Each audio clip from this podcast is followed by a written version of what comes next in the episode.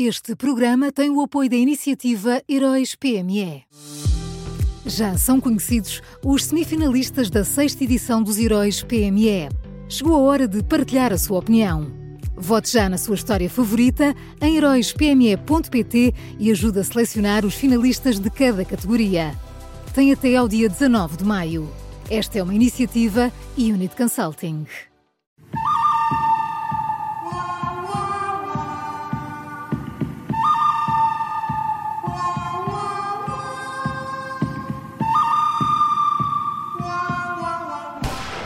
Era um hábito em 2022 e vai manter-se como um hábito em 2023. A esta hora, mais ou menos, o bom, o mau e o vilão, as escolhas diárias do Miguel Pinheiro. Miguel, bom dia e bom ano.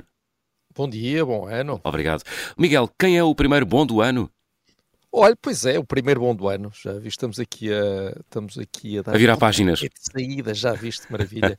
Olha, o bom, o bom é, é, é, a diplomacia e a paciência de Marcelo Rebelo de Souza. Uh, Lula da Silva tomou posse ontem e convidou para a cerimónia, uh, além do nosso presidente, o ex-primeiro-ministro José Sócrates. Uh, convém lembrar que Sócrates está acusado pelo Ministério Público, aguarda julgamento e, independentemente do que possa sair uh, do julgamento em tribunal, uh, José Sócrates já admitiu práticas altamente censuráveis, como, por exemplo, uh, aceitar envelopes com notas entregues por um amigo. É? Esta, esta, coisa tão habitual de recebermos envelopes com notas de amigos. Uh, eu não quero parecer uh, patrioteiro, longe de mim, mas o convite de Lula a Sócrates é, na verdade, é, é um desrespeito uh, pelo chefe de Estado português, pela justiça portuguesa e pelos cidadãos portugueses. Uh, em público, Marcelo Rebelo de Sousa mostrou a tal diplomacia e paciência, e isso está muito bem, é assim que deve ser, mas eu espero que em privado, por exemplo, na conversa que os dois terão hoje, ou através de, daqueles canais, através de assessores, espero que o Presidente da República torne claro que as relações do Presidente Lula com Portugal começaram mal com este convite e que, e que enfim, esperemos que haja um esforço de hum. Lula para uh, não ficar excessivamente colado a José Sócrates?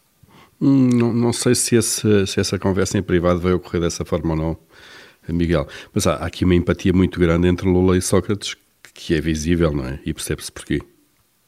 Já se sentiram os dois no mesmo barco, não é? Pois, mas se calhar Lula devia perceber que se calhar não é fenomenal para a imagem dele. Mas... É provável. Vamos ver. Vamos ver. Esta necessidade de pagar uh, dívidas antigas é? Uh, é? muito preocupante. Se é assim, e, e, além de que o Estado brasileiro não serve, não serve para pagar dívidas privadas. Se claro. quer, quer agradecer o apoio de José Sócrates, recebe-o lá em casa dele, hum. não o convida para uma cerimónia de Estado. Miguel, e quem é o mau? Olha, o mau é o Presidente da República, já viste, começa o ano nos, ah. de um lado e do outro. Uh, o Presidente da República fez ontem um, um discurso em, em, larga medida incompreensível. Hum. Uh, Marcelo Rebelo de Sousa teve esta mensagem de ano novo e disse-nos que o futuro da pátria se joga este ano. Uh, segundo ele, 2023 é o ano mais importante até 2026, se não mesmo até 2030. Esta capacidade de antecipação de Marcelo Rebelo de Sousa, de cenarização, realmente não, não para de nos surpreender. E hum. então, porquê é que Marcelo diz isto? Eu vou citá-lo. Ele diz isto: 2023 será o único ano até 2026 sem eleições nacionais ou de efeitos nacionais. 2024, 2025 e 2026 serão um longuíssimo período de constante campanha pré-eleitoral e eleitoral. Foi isto, foi isto que ele disse. E parece uma visão, uh, pelo menos peculiar, da nossa democracia, porque, pelos vistos, Marcelo entende que as eleições paralisam o regime Uh, e o Presidente acha que um país pobre e que não consegue que os cidadãos uh, aumentem os seus rendimentos sem dependerem do Estado, acha que esse país se pode dar ao luxo de perder três anos que poderiam servir para mudar o que há e para mudar o que temos. Uh, foi o discurso de um comentador político que quer exibir a sua fulgurante inteligência e capacidade de antecipação, não foi o discurso de um presidente que tem a obrigação de ajudar a fazer um país melhor. É, essa parte foi de facto assustadora, essa, essa questão de relacionar as eleições com a absoluta incapacidade que há quando há eleições de se fazer o que é que seja. E, portanto, temos que aproveitar quando não há. É surreal. É uma apologia muito grande do fim das democracias, não é? É verdade, eu estava habituado a ouvir estas coisas de outros lados do espectro político, mas, olha, veio daqui. E quem é o vilão, Miguel? Olha, o vilão é Fernando Medina. Uh, na sexta-feira, uh, o Ministro das Finanças uh, falou da polémica da TAP e depois, quando lhe fizeram uma pergunta perfeitamente legítima sobre o papel da sua mulher, que estava à frente do Departamento Jurídico da companhia, Fernando Medina irritou-se primeiro explicou que a mulher estava de baixa de parto na altura da negociação com Alexandra Reis, mas depois achou que era boa ideia ameaçar comentadores e jornalistas com processos. Nós já sabemos que o, mau exemplo vem, vem do chefe.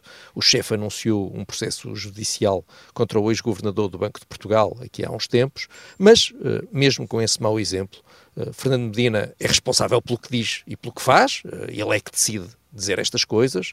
Uh, e, e, há aqui um ponto básico que, que, que eu acho que escapou, é que um governante não deve responder e não pode responder ao escrutínio e ao debate público com ameaças de processos.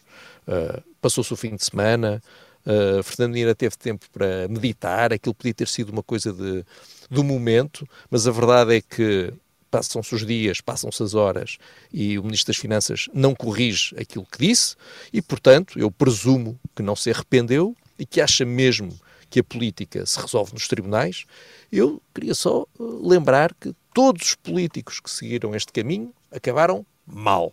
Por isso, se Fernando Medina quer ir por aí, prepare-se para, para, para ter mais chatices. O que, é que, que é que se há de fazer?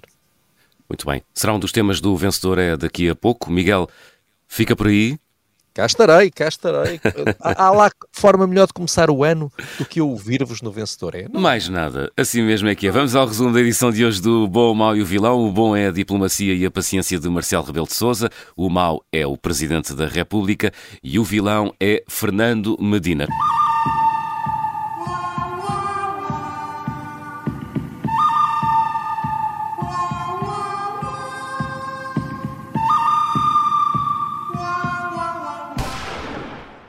Este programa tem o apoio da iniciativa Heróis PME.